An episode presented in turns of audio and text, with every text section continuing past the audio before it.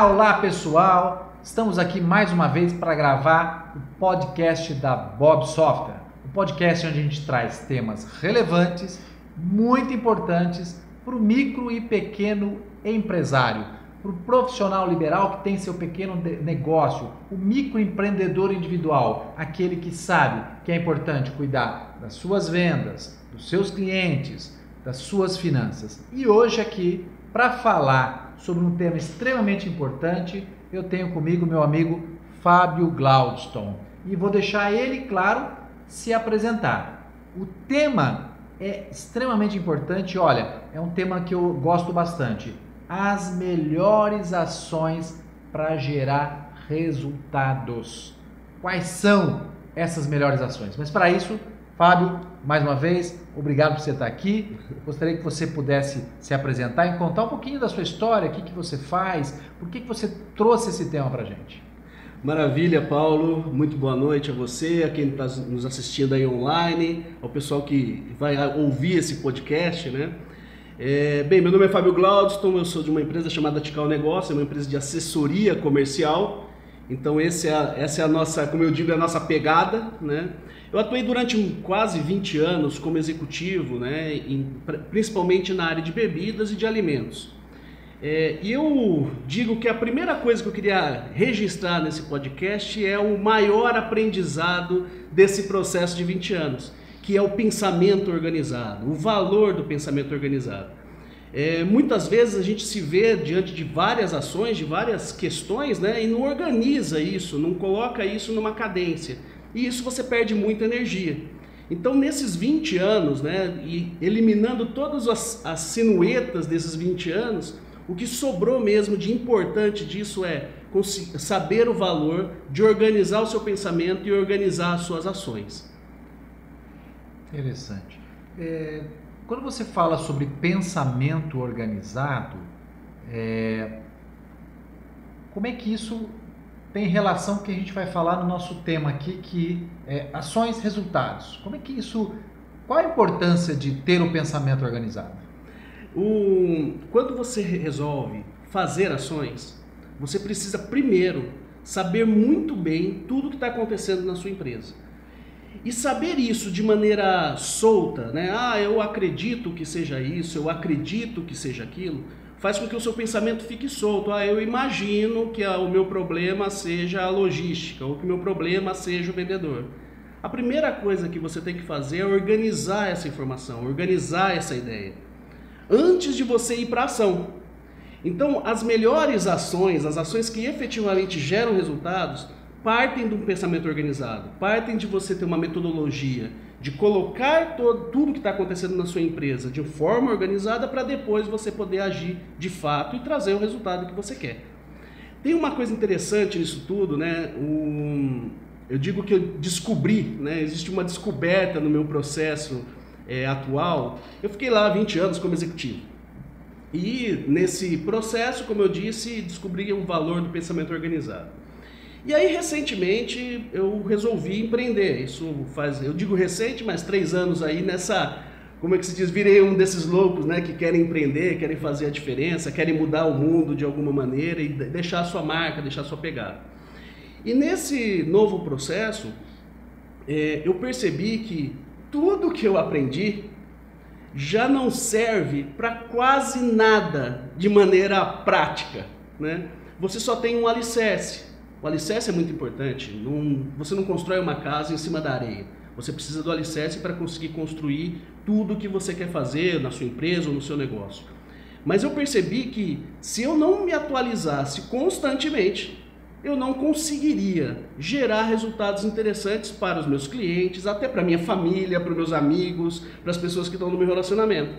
Então, é, o que, que isso tem a ver com essa questão do pensamento organizado? Quando você quer fazer a diferença, você precisa ganhar conhecimento, organizar esse conhecimento dentro da sua empresa, dentro da sua organização e colocar esse conhecimento em prol de ações mais efetivas, né, direcionadas. E o fato é que o mundo está mudando numa velocidade muito gigante, né? Então você não tem mais uma mesma situação de uma semana para outra em alguns mercados. Essa mudança faz com que quem não tem conhecimento, quem não adquire conhecimento por livros, por blog, por vídeo, que tenha disponível a todo, a, aos quatro ventos, mas quem não adquire conhecimento com consistência, é, tem até aquela frase, né? Se você quer ter sucesso, tenha consistência, né? Sucesso é consistência, consistência. é você fazer realmente militarmente, se preparar militarmente. Então, organizar o pensamento significa adquirir conhecimento, olhar os problemas e as questões da sua empresa, colocar isso de maneira organizada para que você tenha foco, que você consiga efetivamente fazer as melhores ações para o seu negócio. Porque o tempo é limitado. Você não tem todo o tempo do mundo para resolver. É, tem até um, um, cara que fala, né? Tempo é vida, né? O Henrique Cardinho fala, tempo é vida. E realmente o tempo é vida, o tempo não é só mais dinheiro. Sim. Então você precisa otimizar seu tempo. Para otimizar, você precisa organizar tudo que você vai fazer. Então as melhores ações saem de um planejamento, de um pensamento organizado. É, eu ia pegar o gancho agora, mas você me deu já essa oportunidade bem clara: planejamento.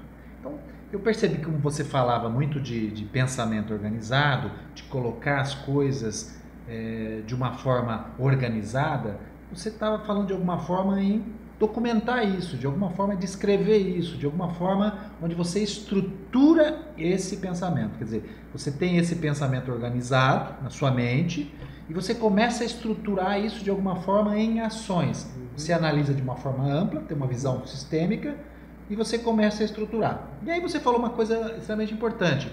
Você executa de, uma, de, forma, de forma militar, quer dizer, com disciplina e consistência. Uhum. Quer dizer, não adianta você pensar em sair andando, sair fazendo, sair à frente. Se eu não tiver esse pensamento, uhum. se eu não estruturar esse pensamento, e também eu preciso, com esse pensamento, essa estrutura, executar. É isso que eu entendi? É isso. É isso. Basicamente é você ter sempre. Eu digo que o último lugar onde estão as coisas é na agenda. Agenda é o fundamento. Eu digo que eu, se você quer efetivamente ter ações que geram resultados, as melhores ações, elas precisam primariamente estarem organizadas numa agenda. E é esse caminho para a agenda que eu acho muito importante que é o caminho de você verificar o que, você, o que está acontecendo no seu negócio, padronizar as ações e colocar na sua agenda para execução. Você acha, Fábio, que as pessoas não conseguem fazer isso? Né? Porque uhum. eu estou tentando enxergar e vejo que uma minoria faz isso. Uhum. Porque elas não têm um método, não têm um passo a passo. É algo assim? Também, Paulo, mas é, hoje, em função em método, em ferramentas, né, ou métodos para você executar uma agenda, você até tem muita coisa disponível, né? É, a gente diz que o ser humano tem, tem duas coisas, né? tem o conhecimento e a vontade. Né? Então, saber que você precisa de uma agenda, se você perguntar para as pessoas, elas vão falar assim, pô, eu preciso ter a minha vida organizada, eu preciso ter a minha agenda. É, só que para ter a agenda é necessário disciplina, é necessário o primeiro passo. Então eu sempre digo que a gente vai por, por gotas, né? Então você faz uma primeira ação, resolve ela, faz outra, até que a agenda entra no seu dia a dia, digamos assim. Então, é, ter uma agenda organizada, ter uma agenda cadenciada, parte primeiro da sua vontade primária de falar assim: eu quero ter realmente uma vida organizada, e saber que isso é um. É, que você vai passar por um processo antes de você atingir o seu objetivo final, né? Você tem um processo de adaptação, né? De construção de hábitos em relação a isso, né? Essa é uma primeira ação que gera resultado? Essa é uma primeira ação que gera resultado, com certeza. É, quando a gente olha na gestão de uma empresa, né? É, e aí eu, eu gostaria até de, de seguir nessa, nessa linha um pouco. Quando você olha na gestão de uma empresa, o que, que realmente, qual seria o, o ponto inicial, né? Por onde que você puxa a gestão de uma empresa? Você puxa por indicadores. Legal. O que te orienta em relação a o que efetivamente você tem que fazer primeiro? São os indicadores, é a temperatura. Eu sempre gosto muito do exemplo do carro, mas pode ser o exemplo do avião, pode ser vários exemplos aí, né? O fato é que se você pensar num carro, pensa num carro super simples e pensa num carro super sofisticado. Ambos têm velocímetro, tem o medidor de combustível, tem o medidor do, do óleo, é, e uns têm um pouco mais de componentes, né, de indicadores de como está o carro, e outros têm um pouco menos disso. Então, a gestão de indicadores é o ponto de partida.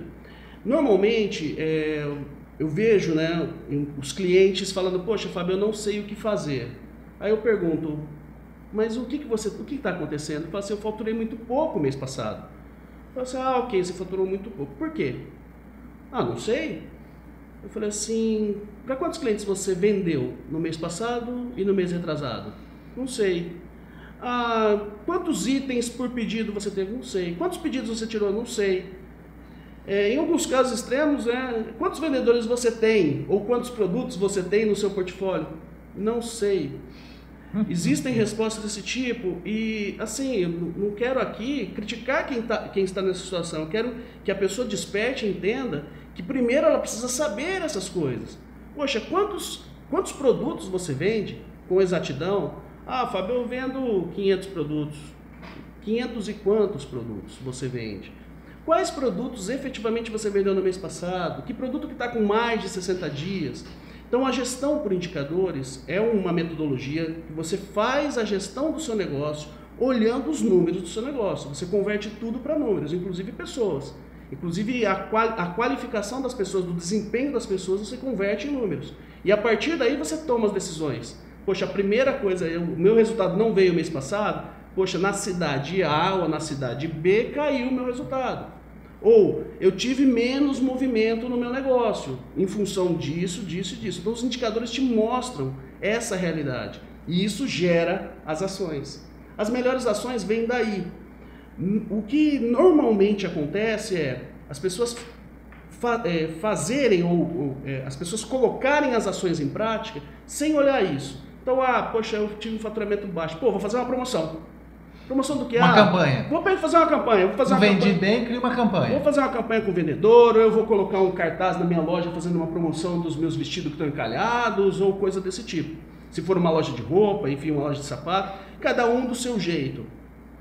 O fato de você colocar as medidas direcionadas para uma ação que veio da sua cabeça, sem base numérica, sem base de como efetivamente está o seu negócio, faz normalmente que você perca energia, tempo e dinheiro. É, vale muito a pena você estruturar os seus indicadores, olhar ele mês a mês e tomar as decisões baseado neles, baseado no que efetivamente está acontecendo com a sua empresa, efetivamente no que está acontecendo com o seu resultado. Então eu, eu sugiro, né, se a, as pessoas, as empresas, né, olharem com muita atenção a gestão através de indicadores. Muitas vezes a empresa gasta muito dinheiro e muita energia em outras coisas, como até ela vai, você vai na empresa, poxa, as empresas têm um, um computador de última geração. E aí eu falo, ok, você tem informação? Ah, não, eu sei, eu tirei tantas notas fiscais. Isso é dado, né?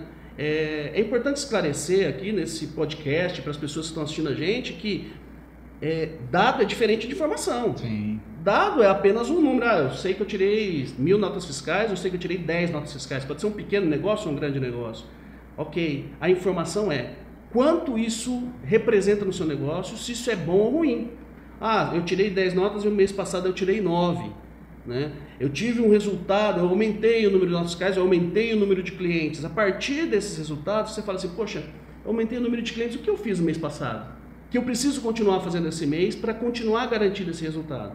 Então eu, eu, eu, bato muito nessa tecla, poxa, faça a gestão do seu negócio é, através de indicadores. Se você já tem o seu sistema de gestão e ele é mais completo, mais complexo que um sistema por gestão de indicadores, ok, vai em frente.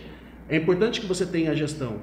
Porém, é, para quem não tem a gestão, eu recomendo fortemente o início, o start disso é através da gestão de indicadores. Eu, eu recomendo esse start. Ô, Fábio, é, você deu o início, o exemplo de um carro mais é, completo de indicadores, um carro mais avançado aí, e um carro que tem pelo menos os mínimos indicadores. Uhum. Quais seriam para uma empresa, de uma forma geral, olhando talvez é, sua área comercial e sua área financeira, produto ou serviço, quais são aí alguns indicadores que o, que o empresário precisaria ter na mão ali para mínimo, vai, do, do, do seu carro popular. tá certo. Bem, o primeiro, e é o básico mesmo, é o faturamento. Você precisa saber quanto você faturou de um mês para outro, quanto que esse número está evoluindo. Não só um mês, a cada mês para ter uma relação entre esses meses. Indicador solto, né, que a gente fala, que é indicador de um mês pontual, ele não diz nada. Sim. Se, se eu falar assim, olha, eu faturei 85 mil reais esse mês, ou eu faturei 500 mil reais esse mês, isso para você, como informação, não é, é um dado. Sim. Vai passar essa informação se eu falar assim, Paulo, eu faturei no mês passado 420 mil e faturei nesse mês 500 mil. Oh, legal, você aumentou o seu faturamento. Você tem uma referência para você poder dizer como é que esse número está evoluindo.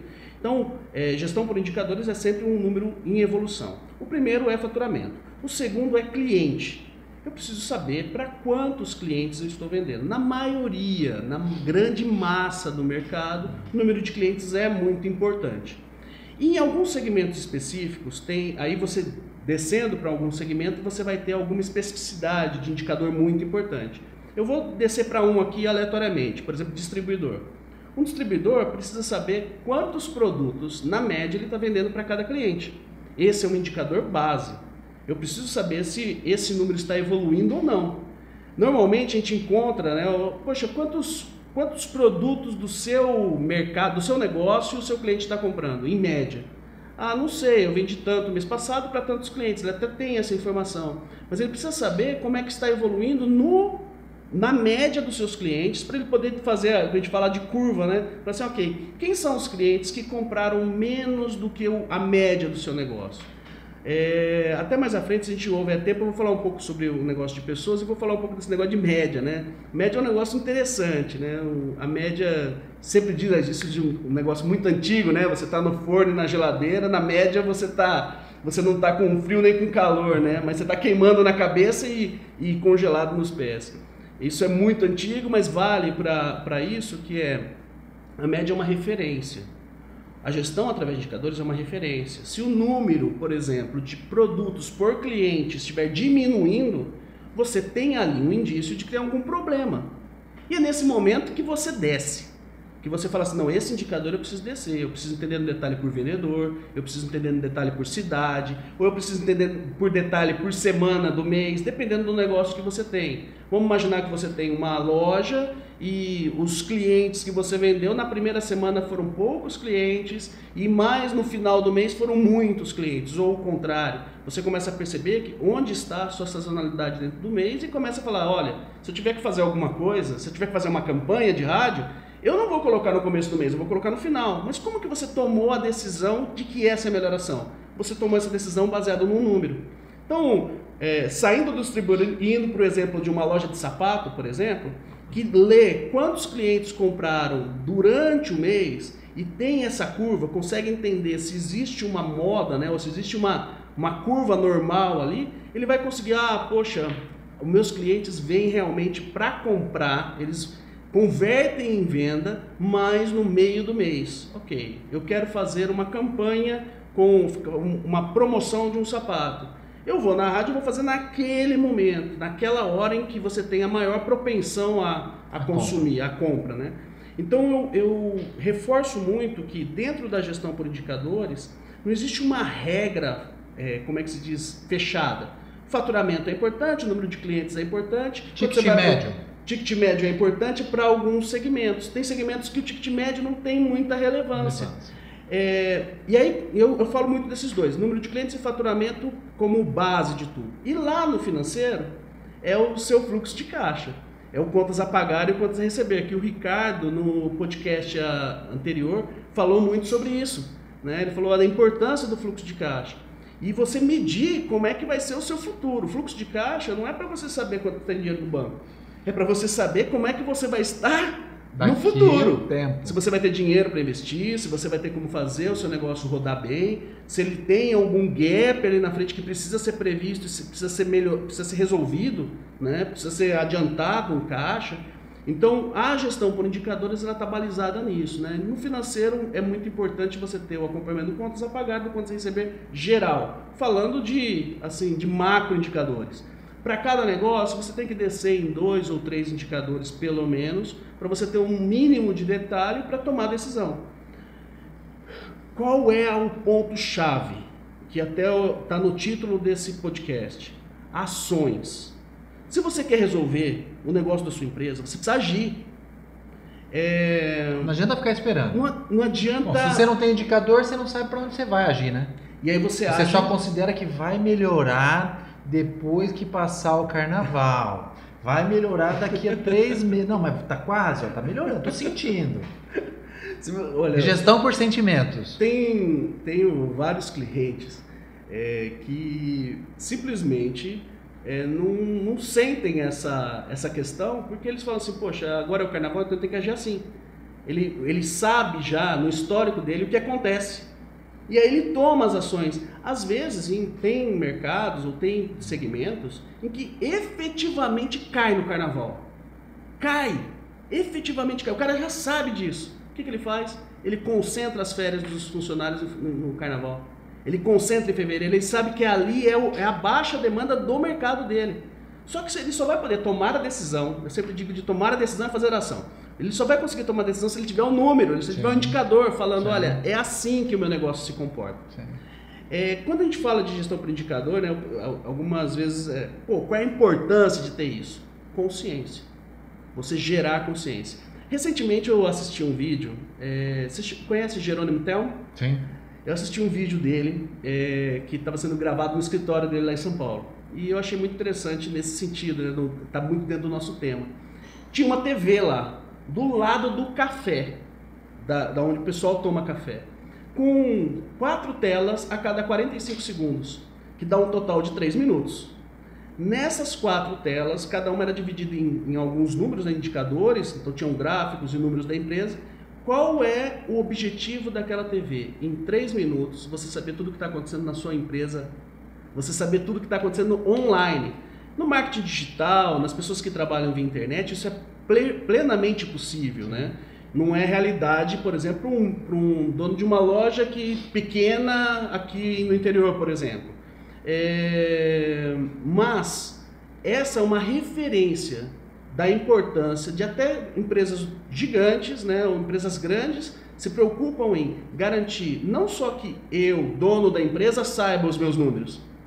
Eu saber os números e agir em cima deles é importante, sim, óbvio mas é importante que a corporação, que a equipe saiba quais são os números e em que direção o barco está sendo tocado. Para onde efetivamente que, que a gente está seguindo, né? quem está remando ali na força.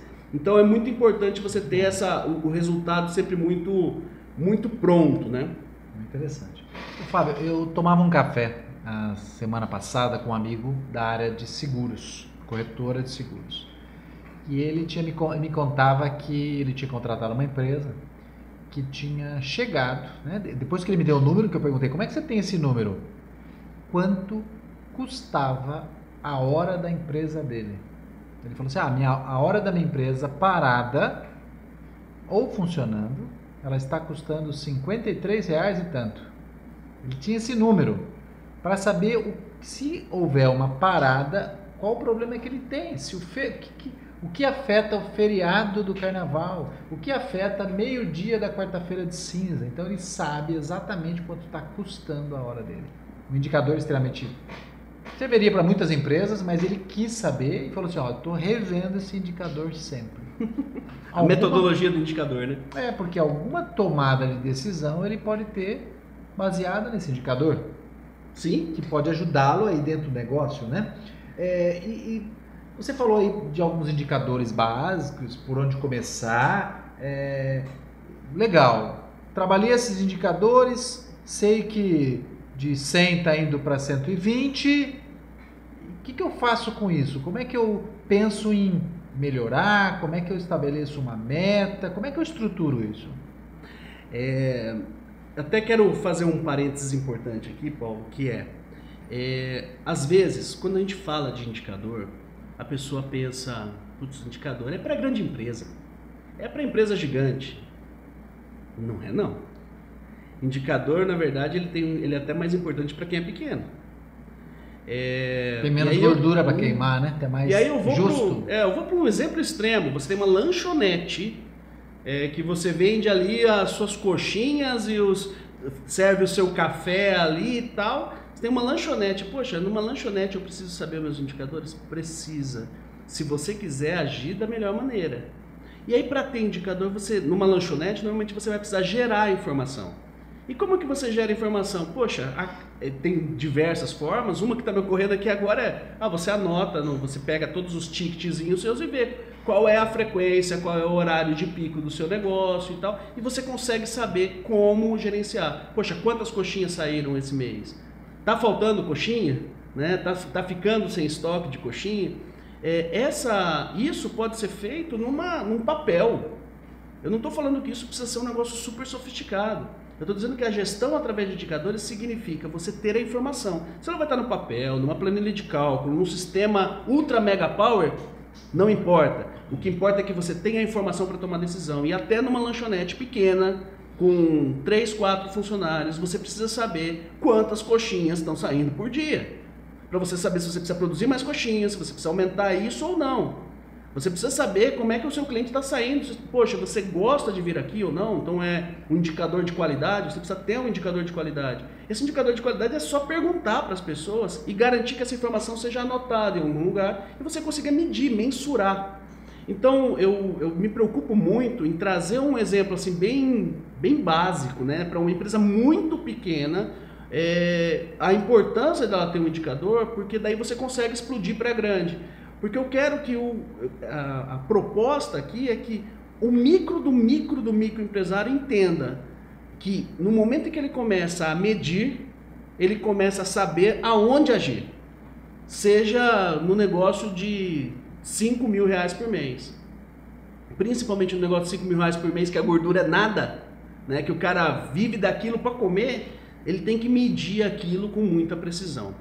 É, em relação agora à questão que você abordou, assim, por onde que a coisa começa? É, e aí eu estou falando de uma corporação, normalmente uma corporação de média para de, de, média para grande, né? Por onde que a coisa começa? A coisa começa na visão, no objetivo que você tem.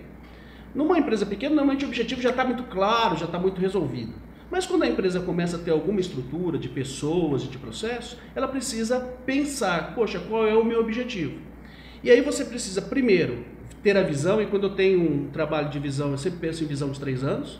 Então, como eu quero estar daqui a três anos, não dá para pensar mais do que isso hoje. Né? Três anos já é assim, é o supra-sumo, é um limite. Né? O limite para se pensar é daqui a três anos, porque está mudando muda tudo muito rápido. É, mas você pensa na visão e depois você traz o objetivo de um ano.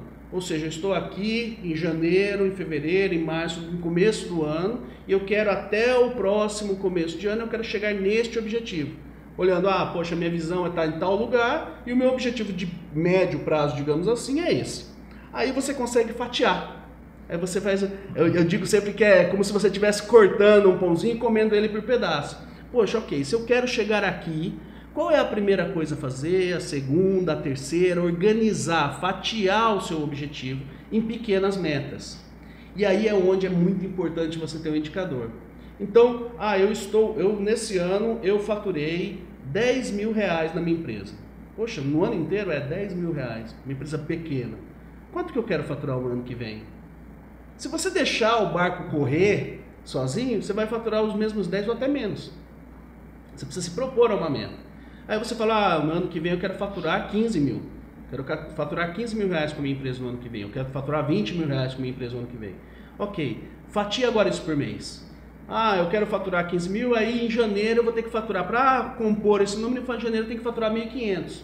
Aí a meta já fica aqui curtinha, pois janeiro tem que ser 1.500. Você começa a andar janeiro, deu dia 15 de janeiro, você faturou 500 reais, você perdeu, você está perdendo o seu espaço, você precisa agir. Isso leva à ação, porque coloca as coisas na urgência. Diz que o ser humano. Hoje de manhã a gente estava conversando sobre ação, né? É, e existe ação, existem a, existe a expressão ação em palavras boas, em palavras ruins, né? Existe a procrastinação, Sim. né? Então você tem é a, é a ação de deixar para depois, é a como se deixar, é a não ação, é deixar para depois a ação. Existe, por exemplo, a inovação, fazer uma ação de maneira nova. E assim vai, a gente foi com vários exemplos. É, o fato é que o ser humano deixa para a ação assim para o último minuto, né? Isso a gente fala muito que é o brasileiro, mas isso é do, do ser humano de uma maneira geral. Ele deixa para a última hora para resolver um, uma questão. Normalmente porque não está estruturado, não está numa agenda e tudo mais.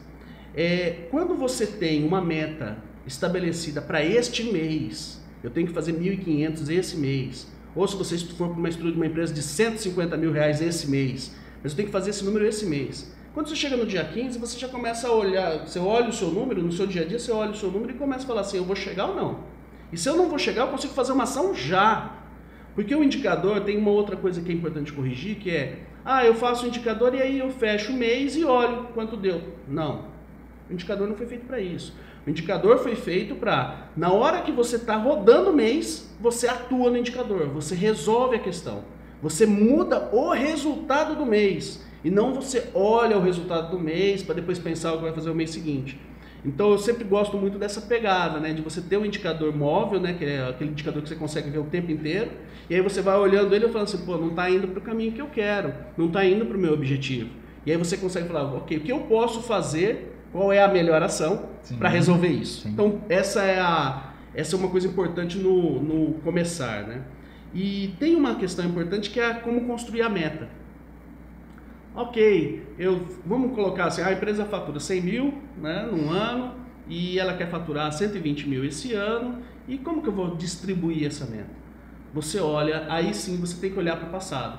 Você tem que pegar o indicador de. Os indicadores são importantes para o seu negócio, né? Vamos pegar o nosso exemplo de faturamento e clientes e olhar para trás e falar assim: quanto que eu faturei por mês, quantos clientes eu tive por mês. Verificar se tem alguma sazonalidade, como que o negócio está evoluindo. Ah, poxa, eu só cresci o ano inteiro eu faturei 100 mil, mas eu comecei lá com 5 e quando eu acabei o ano eu estava faturando 18. Você vai pegar em janeiro e vai colocar 5? Não, né? Você já está vindo na crescente, então você tem que continuar essa, esse raciocínio. Agora, existem algumas empresas que têm sazonalidade, então você não vai poder fazer a meta baseada numa crescente, mas numa sazonalidade. Ah, em janeiro é menor o número, em dezembro é menor o número, mas julho, pô, bomba. Sei lá, vamos imaginar mas uma... sempre um pouco a mais almejando um pouco mais. Você não faz meta para menos. Você pode fazer meta para menos. Por incrível que pareça, você pode fazer meta para menos. É pouco, é, não é normal fazer meta para menos.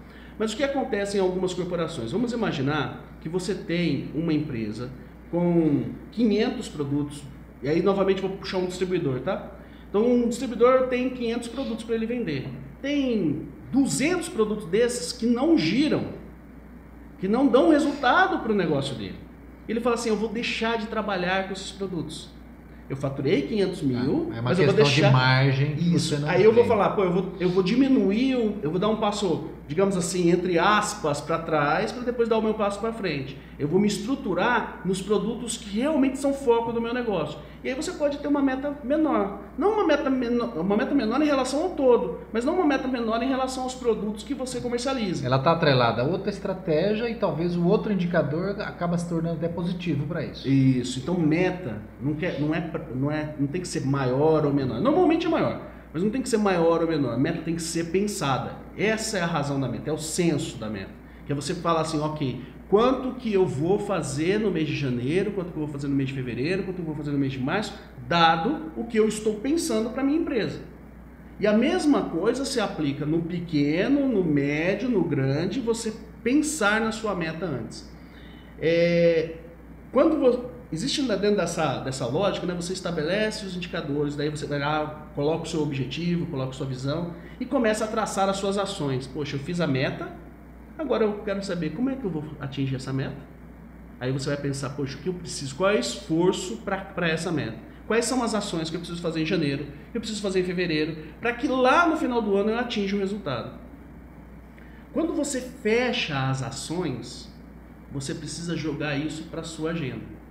Então, os passos são quatro: estabelece seu objetivo, determina os seus indicadores, abrindo as suas metas. Depois você vai lá e traça as ações. E por último, joga na agenda. Você fala assim, Fá, mas você já traça as ações, por que eu tenho que jogar na agenda? Por uma questão lógica. Todo mundo tem 24 horas por dia. A agenda é o seu cronograma. O que vai fazer. Tem que caber. Tem que caber. Tem que caber. Eu, é, existem, existe uma tendência muito grande quando você faz um plano de ação de colocar tudo no começo do ano de falar assim, não, eu tenho que fazer tudo no primeiro trimestre. Eu, eu, ah, não, tem que... E aí a agenda fica maluca e as coisas não são executadas. Porque daí fica naquele delay, né, naquela coisa de falar, olha, não deu para fazer porque era muita coisa. Então, na hora que você vai se programar nas ações, você precisa colocar ela na agenda para falar assim, é, é dá para executar, dá para fazer. Por quê? Porque cabe no tempo, no tempo das pessoas, no tempo das pessoas da minha equipe, no meu tempo como empresário, tem que caber no tempo para fazer sentido. Então, colocar na agenda é fazer caber. no tempo de 24 horas que todos nós, eu tenho 24, Todo você tem. 24, né? Então, no tempo que todo mundo tem. Então, isso é muito, muito importante, essa última etapa de colocar na agenda as ações.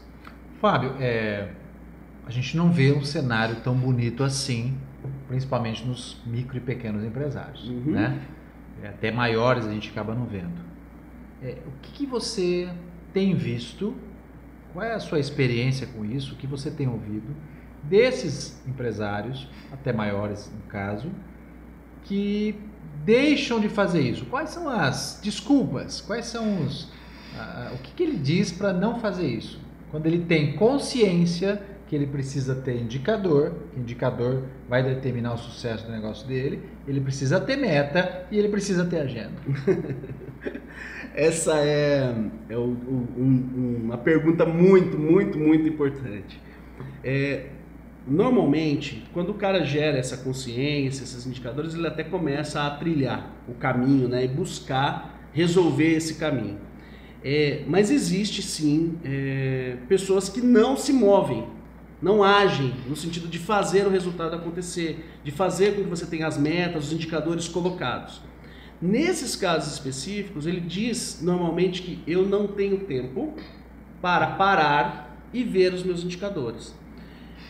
É, eu já tive em alguns momentos, não sei quantos, tá, Paulo, mas em alguns momentos da minha vida, agora nessa fase de, de empreender e de fazer assessoria comercial, é, ouvi essa expressão: não tenho tempo para parar e fazer a meta e colocar, meus- e colocar esses indicadores que você está falando, Fábio. Não tenho tempo para fazer isso. Eu precisamos de- eu preciso de alguma coisa mais prática, mais rápida. É, normalmente é isso que eu ouço. Eu digo assim, olha, é o seguinte, você tem dois, duas possibilidades.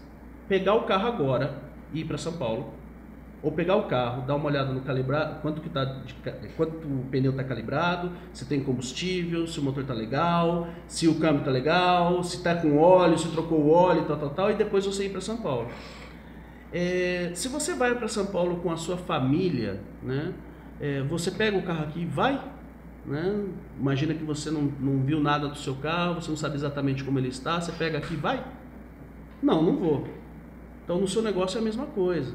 Se você pegar agora e vai, você provavelmente você corre um risco de ter problema lá na frente. Agir, né? Agir, agir, agir, agir, agir, sem fazer esse planejamento prévio, você pode correr, você corre o risco de chegar lá. Tem alguns, algumas empresas onde eu pude participar, o cara está com um resultado fantástico. Eu estou me lembrando de uma agora específica. O resultado é fantástico. A empresa é é maravilhosa e o resultado fantástico. Fala assim, pô, legal, Fábio, esse cara tem uma gestão por indicadores bacana? Não. Ué, mas então eu quero. Para tudo. Você está falando que o cara para ter um resultado fantástico, é, o primeiro caminho é ter gestão de indicadores e um cara que não tem está tendo um resultado fantástico. Eu sempre digo que existe duas formas de ter um resultado fantástico: sorte ou gestão. Em alguns mercados, por exemplo, esse caso específico que eu estou colocando aqui, é um mercado muito fechado, um mercado muito específico, né? É, é mercado que você tem o fechamento de uma área. Então o cara trabalha naquela área, só tem ele lá, não tem concorrente. A gente diz que concorrente é a melhor coisa que tem. Tem um cara, o Geraldo Rufino, que fala: pô, eu gosto de concorrente, porque o concorrente me estimula, me mostra novos caminhos e tal. Realmente é o concorrente que faz você evoluir. Então, em mercados muito fechados, você não ter a gestão de indicadores, você ainda pode ter bons resultados. Mas, é, uma hora É um a risco. estrutura rui. É. Né? Você vai indo, vai indo, você perde o controle das coisas, começa a investir demais e num determinado momento você pode pegar uma vírgula e isso despencar o seu negócio. Ele pode não ter mais o domínio do mercado, ele pode chegar um concorrente, aí não está preparado. Exatamente. Então, é, gestão por indicadores, né? gestão através de indicadores é o, a- o ponto de partida para quem não tem nenhuma gestão, para quem não toma, para quem toma decisão no relâmpago, primeira coisa que você faz, poxa, qual o objetivo que você quer? Quais são os indicadores que dizem isso? Traça as ações e coloca na sua agenda. Eu perguntei para você e você me, parece que me deu duas, duas coisas: tempo e dá trabalho. Né? O cara Uhum. também tem essa de que fazer isso vai dar trabalho para ele. Uhum. Não é? É, a gente tem que ter um conceito muito importante de dar trabalho. É, algumas vezes, dar trabalho é se preparar. né? E você se prepara, podemos ir num exemplo do carro de novo, né? Pra, até para manter a linha de raciocínio. Né? Você não se prepara, você não verifica nada no carro e toca. Você pode chegar lá em São Paulo em 4 horas? Ah, pode chegar em São Paulo em 4 horas. Legal. Só que, se você não tiver preparado, se o seu carro não tiver efetivamente preparado e você não olhou isso, você pode chegar em São Paulo em 5 dias. Porque seu Paulo, você não tem um seguro, você não tem uma situação onde você consiga resolver um intempérie dentro do caminho. Então, é, dá trabalho, mas você ganha tempo.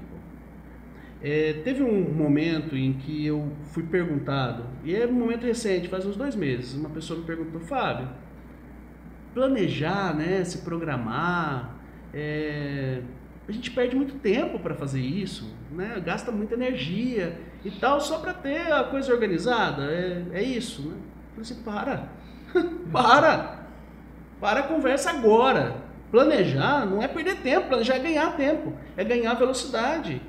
Quando você tem um planejamento muito bem feito, você sabe qual é o melhor caminho. É, uma pessoa que sair daqui sem planejamento provavelmente vai pela Marechal Rondon para São Paulo e vai passar por Itu e vai demorar 5 horas para chegar, 5 horas e meia, 6 horas, se tiver um carro bom, que vai pegar a serra.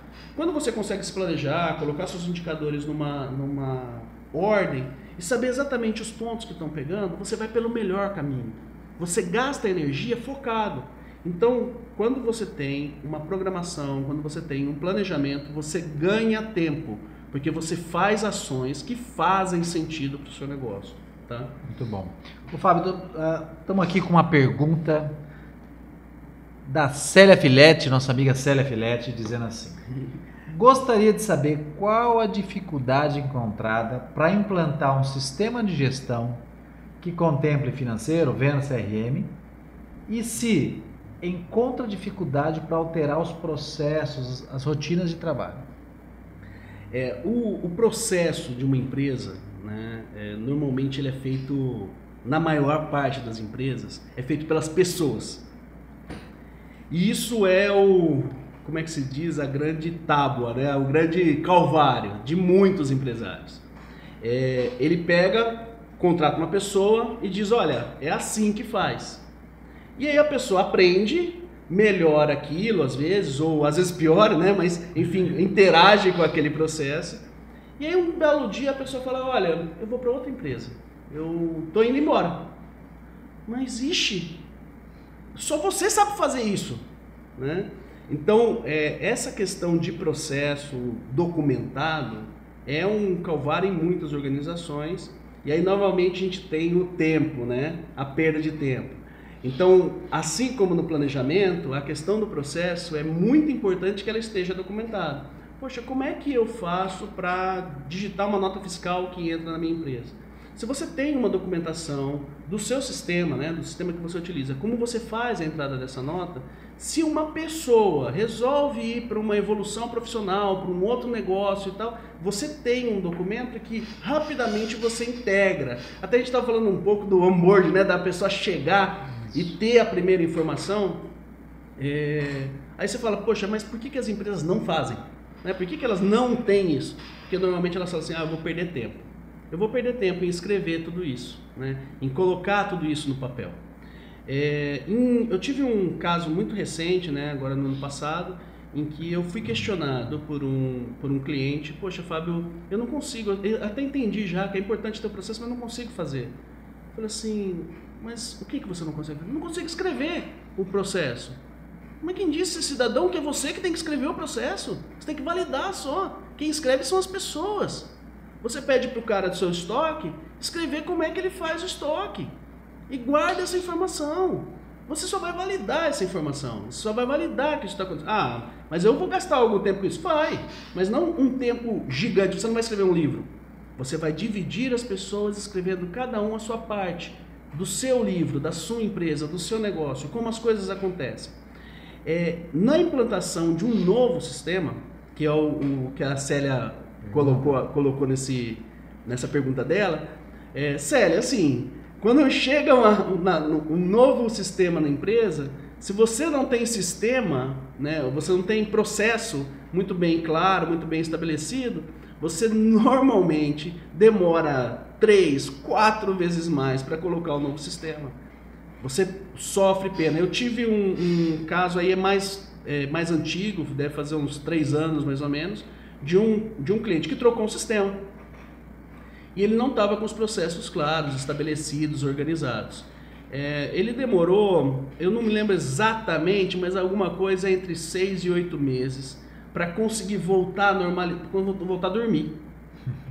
É, e eu falei, olha, é, você sabe por que aconteceu isso, né? Ele falou, não, já entendi, a gente já tinha algum relacionamento, né? Já entendi, tal. E ele imediatamente, quando o novo sistema estava incorporado, imediatamente ele começou a desenhar os processos. E esse desenho de processo, às vezes demora anos para desenhar um processo. Então você escreve, você começa com uma informação básica, depois da informação básica você desce um pouco mais no detalhe, depois você começa a colocar anexos nisso. Então é um processo de construção e que ele é vivo, é como se fosse a planta, é uma planta, é a alma da empresa que está ali, né? Como que as coisas acontecem dentro da empresa. Então, é muito bom, Célia, você ter perguntado sobre isso, né? Que eu não estava no meu pensamento falar sobre processo, é, mas é muito importante, muito válido, né? Quando você tem um processo muito bem estabelecido, você consegue rapidamente migrar de sistema dentro da sua empresa e consegue, quando você tem uma troca de pessoas, você consegue mudar isso com facilidade também. Legal. É... Pessoal aqui comentando bastante, falando sobre a oportunidade aqui que, que a Bob Software está trazendo aqui para mais conteúdo, né? Que o pessoal está gostando bastante agenda, palavra-chave. é, não conheço pessoa melhor para falar de planejamento e agenda do que esse cara. Então, está sendo bem legal. E, e, eu fico pensando agora, legal, definir indicador, definir meta, comecei a definir processos também. E aí, como é que eu acompanho tudo isso?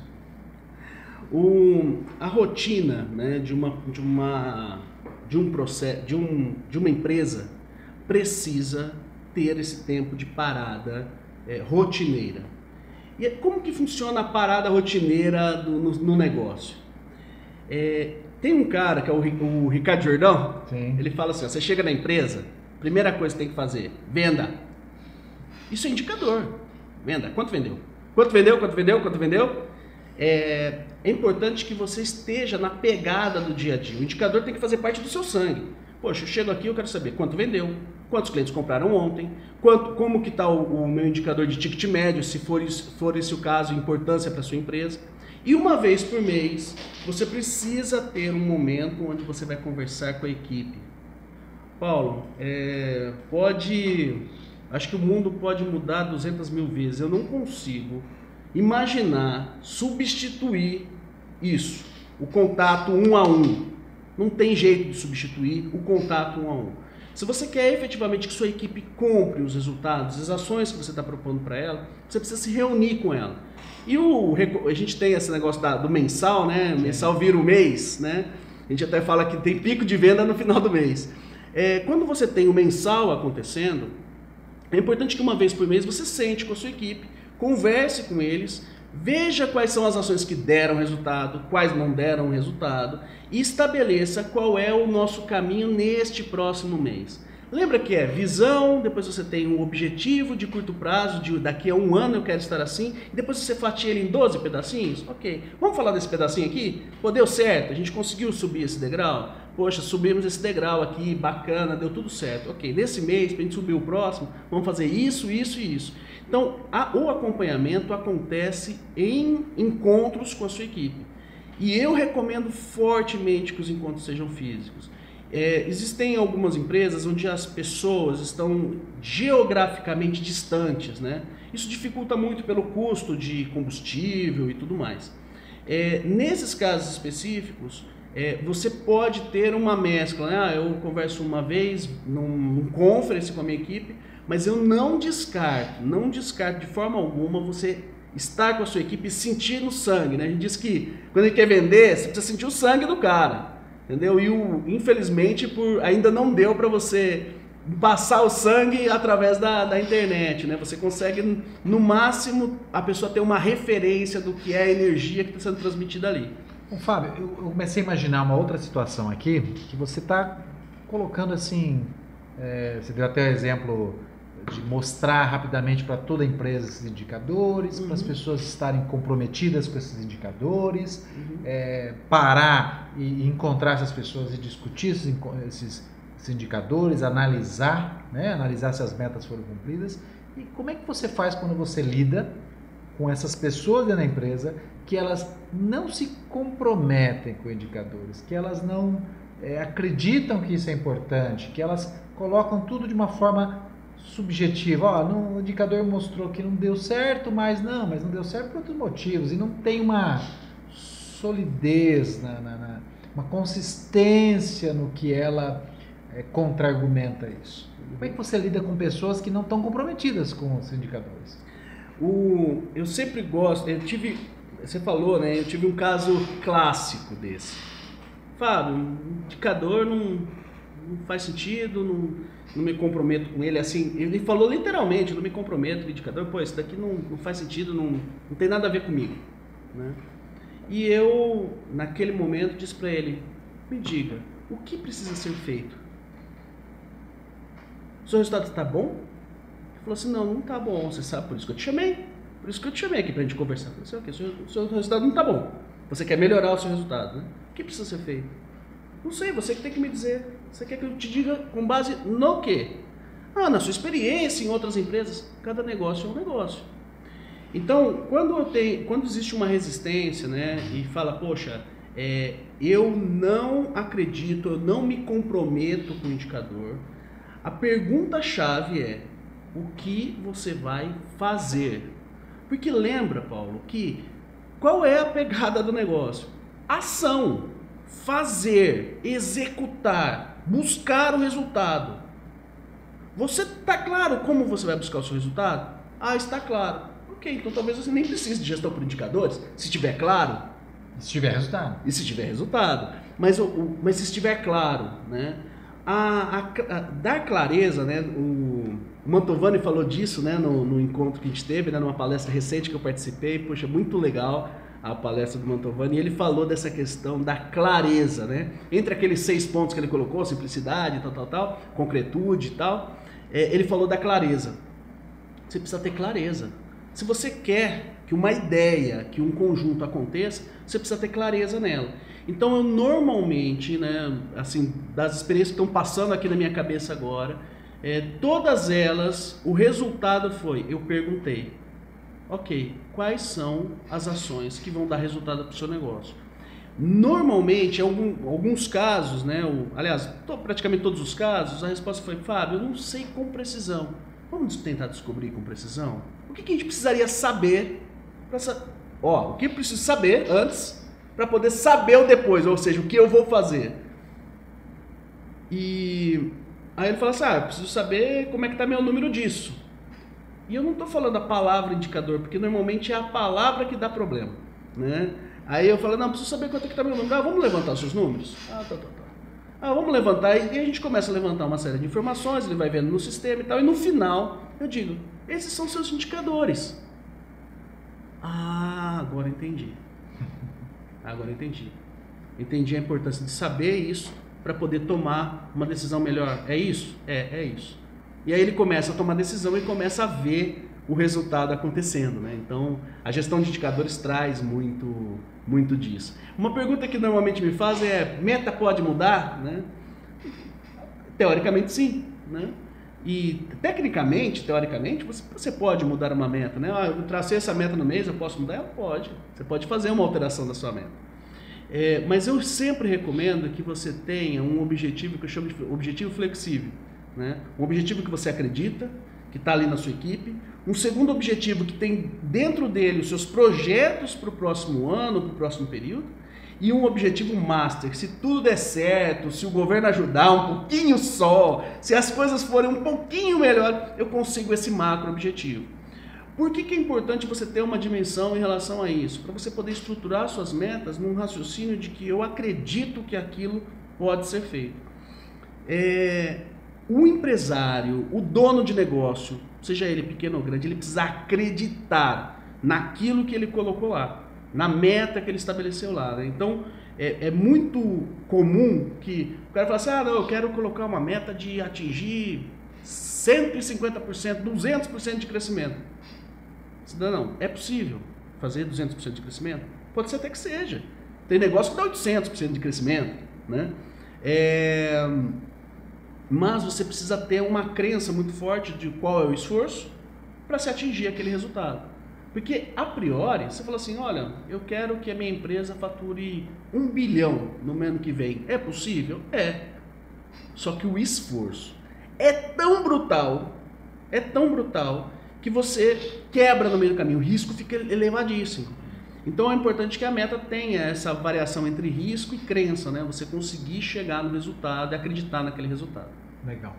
É, é, falamos aqui de indicadores, falamos de, de metas, são, são, coisas que exigem ação. E, e, e o que mais é importante para você? O que mais no seu comportamento que é necessário para você é, ter essa postura, esse posicionamento para sempre agir? Né? É, é, parece assim que eu penso, eu tenho ideia, eu quero, mas eu tenho uma distância da ação para resultado. Né? Esse, o que, que eu tenho que fazer para que realmente eu tenha essa postura na minha vida de sempre ter ação para resultado? Quais são as práticas aí que você recomenda, que você tem? É, o, o que eu posso dizer a você é hábito. Quais são os hábitos, né? Ou quais são as coisas que estão fazendo diferença é, na minha vida e que tem feito diferença com as pessoas com quem eu compartilho. Lembra daquele negócio de a coisa ser um pouco de cada vez? É, eu há três anos atrás, quatro anos atrás, eu comecei a pensar muito fortemente sobre a questão do hábito. Poxa, o que eu tenho feito para efetivamente mudar a minha vida? Né? E surgiu um primeiro e extremamente curioso, né? que aí eu recomendo a, a todos é, que, que passem pelo menos que pelo menos passem pela experiência. Eu, eu me falaram assim, Fábio, se você sorrir para você durante 30 segundos de manhã, muda o seu dia. Eu falei assim: ah, vá, para com isso. Sorrir, eu vou mudar o meu dia? Ele falou assim: não, se você sorrir para você, você vai mudar o seu dia. E aí eu, eu resolvi um belo dia, um tempo atrás, né? Eu peguei, cheguei no espelho e sorri para mim, meio sem graça e tal, mas sorri e peguei e firmei na minha cabeça 30 segundos. E eu senti uma mudança no meu comportamento na minha alegria, na minha vontade de fazer. E eu comecei a fazer isso ciclicamente, hoje eu faço todo dia. Eu já estou até acostumado com essa carona de bobo, sorrindo de manhã, depois de escovar os dentes, e falar assim, ah, eu estou aqui, né? É, então, uma das coisas que eu acredito muito é você construir hábitos, né? Então, um primeiro hábito que eu utilizo é esse de sorrir. Até teve, acrescentou agora o que eu chamo de garra, né? Eu tive, estava assistindo um, um, vídeo do Érico Rocha, ele falando também dos hábitos que ele tem, né? Um, até uns meio malucos e tal. E ele colocou os hábitos lá e ele falou assim: Poxa, eu me energizo, né? Eu mostro a minha garra de manhã. E eu adotei esse hábito dele, então todo dia eu sorrio e, e mostro para mim mesmo, olhando nos meus olhos, poxa, hoje vai ser um dia em que eu vou conseguir realizar tudo que me propus, né? Então, é, essa, essa construção de hábito hoje minha é essa, esse sorriso, essa garra de manhã. Eu comecei agora a construir mais três hábitos durante o dia, né? Um hábito de meditação, né? Eu, eu tenho acompanhado um cara chamado Bruno Jimenez e um outro chamado Ricardo Mitra, né? Na, na internet. Esse Ricardo Mitra tem uma, uma pegada desse de meditação, né? E tenho feito a meditação, isso tem me ajudado a evoluir constantemente, eu, eu tenho conseguido serenar. Né? Normalmente a gente começa o dia meio pilhado, principalmente o dia que tem problema, né? O dia que tem problema, né? Que você tem problema pepino para resolver, você acorda, você parece que tá acorda uriçado, né? Parece porco espinho. E aí a meditação a, ajuda a acalmar e colocar o cérebro no lugar dele, né? Cara, 15 minutos. Esse realmente você demora um pouco mais de tempo, né? Eu recomendo que seja 10 a 15 minutos. Às vezes, né, eu faço de 5, mas o 5 para o meu caso tem sido pouco eficiente. O de 10 e o de 15 são os que têm me colocado no, no eixo para o dia. Então, essa é uma que eu estou colocando no meu hábito, construindo hoje. É, tem uma que tem tudo a ver com, com esse tema, que é ações, né? Que é fazer, tem que fazer? Vamos fazer. Aí você fala assim, pô, Fábio, o que, que é tem que fazer, vamos fazer. Tem uma menina chamada Chris Franklin. Ela falou assim, gente, eu tô colocando um negócio na minha vida aqui que é eu tenho que fazer, vamos fazer. Quando eu me deparo com uma ação no dia, uma coisa que eu tenho que realizar, em 10 segundos eu tenho que começar ela. Qual é a pegada disso? É você não deixar para ir tomar um cafezinho, você dar uma, dar uma pensada. Dar uma pensada. Se vou... Cara, você não pode pensar se vai pegar o touro. Você tem que pegar 10 segundos, você fala assim, não, ah, eu tenho que ligar para um cliente, eu tenho que montar um relatório, eu tenho que pregar, bater um prego na parede, eu tenho que construir uma cadeira. Cara, 10 segundos é o tempo que você tem para começar a fazer. Você pode até é, tomar um café depois disso mas você precisa começar. Quando você puxa o barbante, qualquer coisa, você vai montar um sistema, você vai fazer um relatório, você vai construir uma cadeira. Você pegou a cadeira lá para construir, né? pegou as madeiras, você colocou elas em pé e já começou a organizar elas. Você vai tomar um café, você já assumiu um compromisso. E aí a ação que você se propôs para aquele dia sai. Quando que a ação não sai? Quando você fala assim, ah, não, não sei se eu vou mexer com essa cadeira hoje, e aí você dá o você tempo. Você olha a lista de coisas, você escolhe outra coisa. Não, e aí você dá tempo pro seu cérebro te convencer. e ele convence, mas ele convence. Cara, é, 10 segundos é o tempo. Se você dá 11, 12 segundos, ele já consegue te convencer de que aquilo pode ser feito depois. Que aquilo você não tem que fazer agora, né? Então, é, eu estou colocando isso na minha, na minha rotina. Ainda não posso dizer que eu sou 100% em relação a, a fazer, né, a executar as coisas é, imediatamente mas eu estou colocando isso na minha rotina, esse negócio de fazer na hora que tem que fazer. É, então, hábitos de manhã, sorrir e garra, e estou colocando no meu dia a meditação e essa questão do fazer na hora. na hora. E tem três hábitos que estão incorporados no meu final do dia, que eu vou fazer hoje, que eu fiz ontem, que eu fiz anteontem e assim vai e que, e que eles efetivamente fazem diferença e que vale a pena compartilhar com quem está nos ouvindo, com quem vai ouvir esse podcast. O primeiro é: quais são as suas prioridades amanhã? Três. Não são cinco, não são dez, não são mil, tá? Prioridades. Até três. Né? Eu, eu sempre lido com três prioridades para o dia seguinte. Poxa, o que é importante eu fazer amanhã? Eu abro minha agenda, olho o que eu tenho para amanhã e falo assim: ah, isso, isso e isso gravo no meu cérebro, falo assim, poxa, amanhã eu vou fazer isso, vou fazer isso e vou fazer isso. Acontece alguma coisa que eu, dessa parte neural eu não entendo muito, mas acontece alguma coisa à noite que eu acordo de manhã falo assim, cara, eu tenho que fazer isso, isso e isso. E parece que já está feito, sabe? Eu acordo com a vontade, com a energia para executar. É muito simples fazer isso, gasta segundos você olhar quais são as suas três prioridades do dia. Se você dormir com aquilo, eu garanto, garanto que você vai ter uma energia maior para aquelas três prioridades.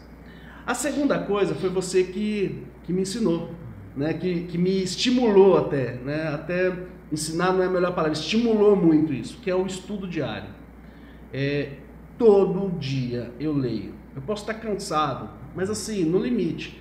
Só para manter o hábito eu leio uma página. Se eu tiver moído, né? Ah, cheguei 3 horas da manhã numa viagem, fui atender um cliente em Rio Preto, São Paulo, sei lá onde. E aí eu cheguei moído. Eu pego, leio uma página, só para eu falar assim, não, eu cumpri essa tarefa do meu hábito. É... Tenho agora usado esse tempo de leitura também para assistir vídeos, também para ler é, coisas que nos livros físicos ou blogs. Então tenho sempre buscado, todo dia à noite, esse, esse hábito de leitura, esse hábito de conhecimento, que está muito ligado ao que eu falei lá no começo. Se eu quiser entregar valor para as pessoas, se eu quiser efetivamente fazer diferença para alguém, eu preciso ler, né? eu preciso me atualizar, eu preciso interagir com pessoas. E existe é, conhecimentos que você pode adquirir lá na cama, como é, o, como é esse, e tem outros, tem outros conhecimentos que acontecem no seu dia que é você tem que ter uma chave de atenção. É muito provável que hoje, durante o seu dia, durante o meu dia, é muito provável que você se deparou com coisas novas é, as pessoas passam o dia, se deparam com as coisas novas, mas não se atentam a gravar aquilo no seu cérebro. Poxa, isso é novo, pô, eu quero entender isso, vou anotar para ler sobre isso. É, então é a atenção ao aprendizado para você levar para essa hora, né, para esse momento final do dia. Eu gosto de ler ou sentado ou na cama, mas é um hábito do final do dia. E o terceiro, e não menos importante, eu, ele foi reforçado pelo Val lá do Instituto Com Prática, né? Que é a questão do, do é, agradecimento e perdão. Né? Na verdade, eu tenho que. Essa, essa, esse hábito tem duas autorias. Um é o Geraldo Rufino, Sim. que fala assim: meu amigo, quando acabou o dia, você agradece. Obrigado, E- é, obrigado, obrigado, obrigado. obrigado, obrigado, obrigado. Aí, e se você achar que não tem motivo para agradecer, pensa em tudo que poderia ser ruim. Você vai achar 200 motivos para ter sido pior o seu dia, e aí você vai achar motivo para agradecer. Agradeça. E na sequência do agradecimento tem um, um exercício que é o exercício de perdão. Isso tem a ver muito com a parte espiritual, né? Eu, eu gosto muito de, de ler e de estudar espiritualidade, não uma religião específica, mas espiritualidade de uma maneira geral. Por isso que eu gosto muito do Bruno Jimenez, né? Então, assim, a espiritualidade, é, ela é colocada nesse exercício, nesse exercício que eu chamo de exercício do perdão, que, que eu aprendi com o Val. Como é que ele funciona? Primeiro, você perdoa todas as pessoas que consciente ou inconscientemente te fizeram algo naquele dia.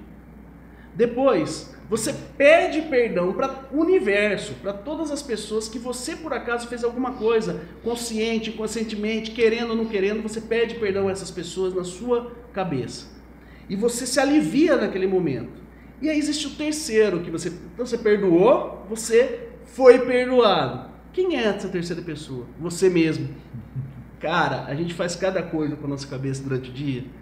É, Quem aqui é, nunca disse, puta, que merda que eu fiz, né?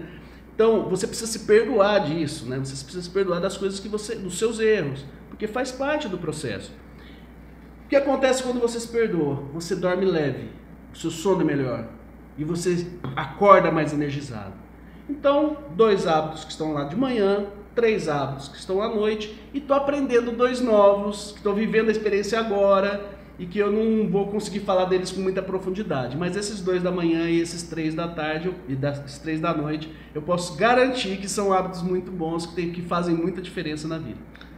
Nós, nós estamos falando aqui de ações que geram resultados, né? Uhum. E, e essa parte foi importante porque não tem como você ter um posicionamento diante da vida de, de ação constante se você não trabalhar os seus hábitos e quem você é, Uhum. né?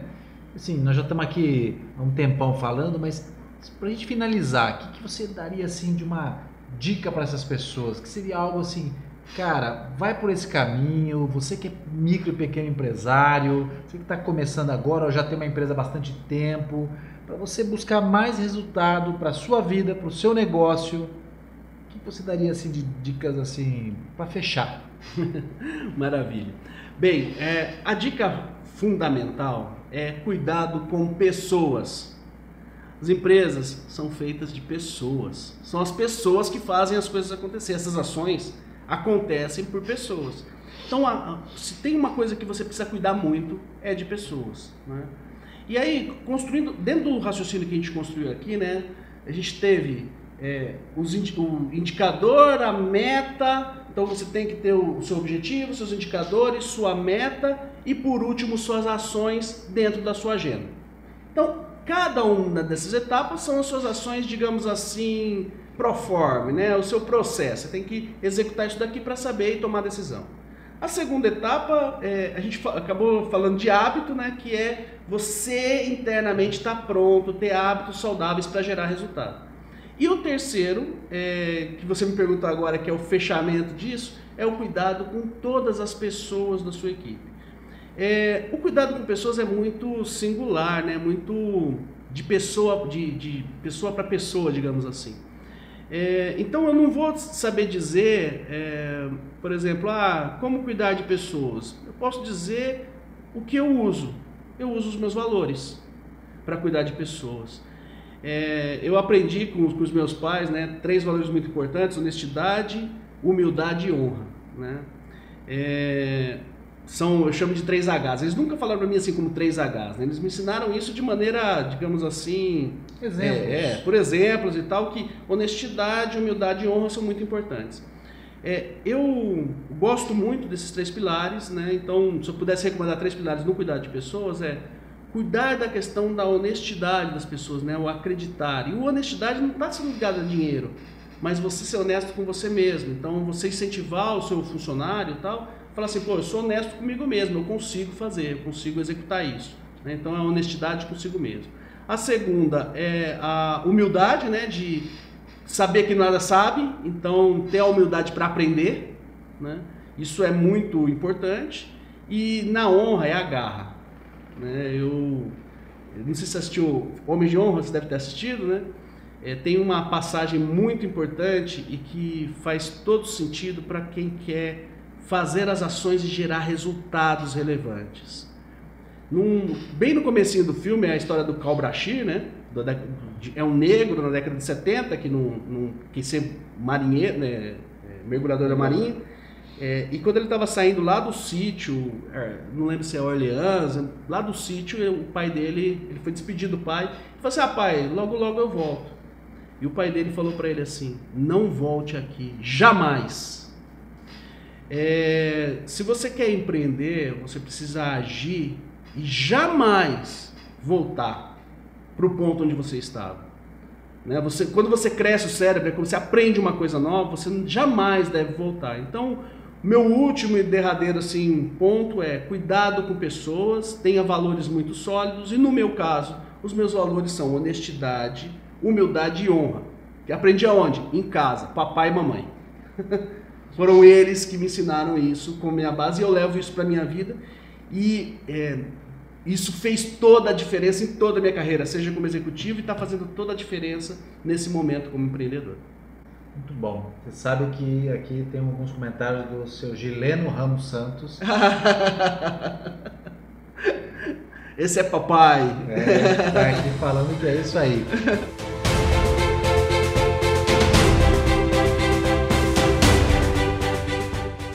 Muito bom. E assim, para a gente fechar aqui, fala um pouquinho da, da Tical, o que a Tical Negócios faz, como é que as pessoas podem encontrar os serviços da Tical, o seu trabalho, como é que, que elas podem acompanhar o que você está fazendo, ser atendido por você, como é que funciona? Conta um pouquinho da Tical.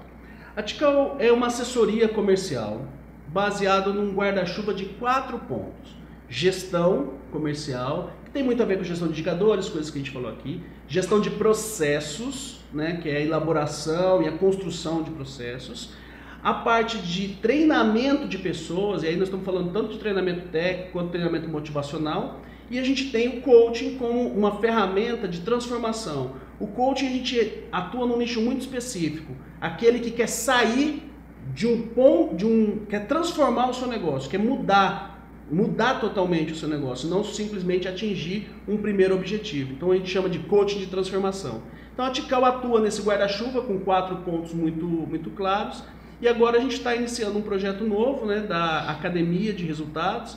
Ainda está no forno, né? Estamos, é, como é que se diz, virado do avesso lá, eu, o Jordano e a Gabriela, para colocar a Academia VIP de Resultados para rodar. Então a gente está produzindo muito conteúdo. A gente acredita que é, uma das principais funções nossas é transmitir conteúdo. É, lembra aquele negócio da consciência que a gente falou agora de pouco? Quando você gera consciência, quando, você, quando eu te ensino ou quando eu te coloco uma informação nova, que você aplica no seu negócio e você vê que dá resultado, você gera comigo uma conexão. Então a gente quer gerar essa conexão com as pessoas, não simplesmente ir lá e fazer, ah, vou fazer uma hora de consultoria com você e se der, deu. Não. A gente quer primeiro gerar um primeiro resultado, as pessoas entenderem por onde os resultados acontecem. Então a gente está nesse, nesse projeto embrionário. Quiserem falar comigo, simples como água, ticalnegócio.com.br. Lá nós temos um chat é, que fica ligado 24 horas por dia.